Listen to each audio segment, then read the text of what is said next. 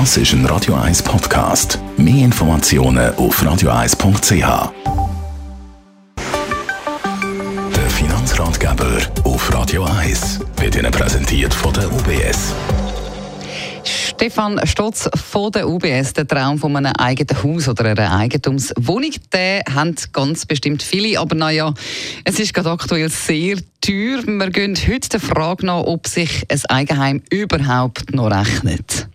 Das ist natürlich ein Traum von vielen von uns, oder? dass man in einer eigenen vier Wänden kann, äh, ja, kann wohnen kann, einen Nagel kann einschlagen in die eigene Wand ähm, und ich glaube, das war immer so gewesen. und wir sehen ja eigentlich auch da schon einen längeren Trend, dass das immer mehr zunimmt. Jetzt, was man einfach muss wissen, momentan kann man schon eher sagen, dass die Immobilienpreise ja, in der Schweiz eher teuer sind und wenn man das sogar vergleicht auch mit dem dritten Quartal ähm, 21 gegenüber Vorjahr, oder, dann sind die noch mal fast um 6 Prozent mhm. durchschnittlich in der Schweiz gestiegen. Und das ist also seit 2013 der stärkste ähm, Anstieg, den wir beobachtet haben. Wie finde ich dann heraus, ob sich für mich äh, Wohneigentumsbesitz würde lohnen würde? Eigentlich kann man sagen, lohnt sich Wohneigentum immer noch. Oder? Trotz dieser hohen Kaufpreise ist der Besitz eigentlich von den eigenen Wänden, wenn man das vergleicht, nach wie vor lohnend. Da gibt es verschiedene Studien darüber rein, die zeigen so ein bisschen, wenn man es mit den Nutzungskosten vom Eigenheim, mit dem quasi den Kosten von einem vergleichbaren Mietprojekt mhm. anschaut, dann hat man so etwa 10 bis 15 Prozent tiefere Kosten, wenn man dort, wo man wohnt, das auch selber besitzt.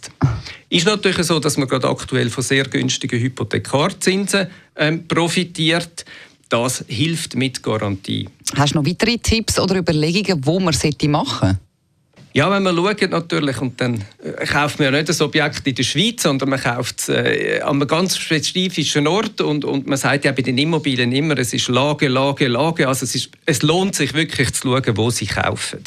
Und das zeigt natürlich auch, dass die Preisansteigungen oder sagen wir mal auch die höheren Preise, die, die sammeln sich dann an bestimmten Orten und sind nicht überall gleich. Ähm, was man kann beobachten, ist insbesondere so ein bisschen in städtisch prägten Regionen erhöhte Risiken aktuell um sind. Ähm, da gehören natürlich dazu so ein bisschen der Raum Genf-Lausanne, Basel-Stadt, äh, Raum Zürich, äh, der Zürichsee und sicher auch der Wirtschaftsraum Zug.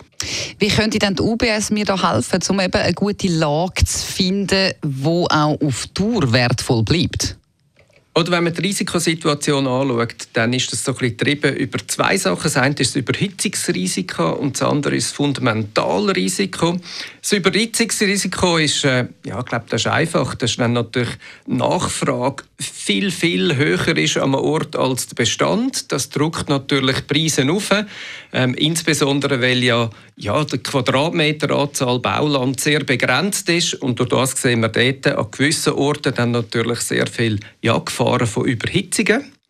Und das andere ist äh, Fundamentalrisiken. Dort redet man davon, wenn sich die Eigenheimpreise ja immer ein bisschen mehr wegentwickeln ähm, von den Mieten oder von den aktuellen Haushaltseinkommen. Das heißt, dass Preise gezahlt werden, wo man so ein bisschen im Mietmarkt oder von dem Markt, wo die Leute dafür verdienen, auch mhm. weit, weit weg entwickelt. Was ist dein Fazit oder wie geht es weiter? Was wir müssen sagen, eben nochmal, wenn Sie gedenken daran, eine Immobilie im 22 zu kaufen, denken Sie Lage, Lage, Lage. Ähm, Gerade äh, auf dem Internet, aber auch verschiedene Studien von Banken können Ihnen helfen, oder? wenn es darum geht, eben eine spezifische Gemeinde oder einen Ort zu beurteilen. Schauen Sie das wirklich an. Was wir aber davon können ausgehen können, ist, dass das nicht ein kurzfristiger Trend wird sein, weil ich gehe davon aus, dass die Zinsen noch ein bisschen länger tief sind und das heißt, es geht weiter so. Besten Dank für die Informationen, Stefan Stotz von der UBS.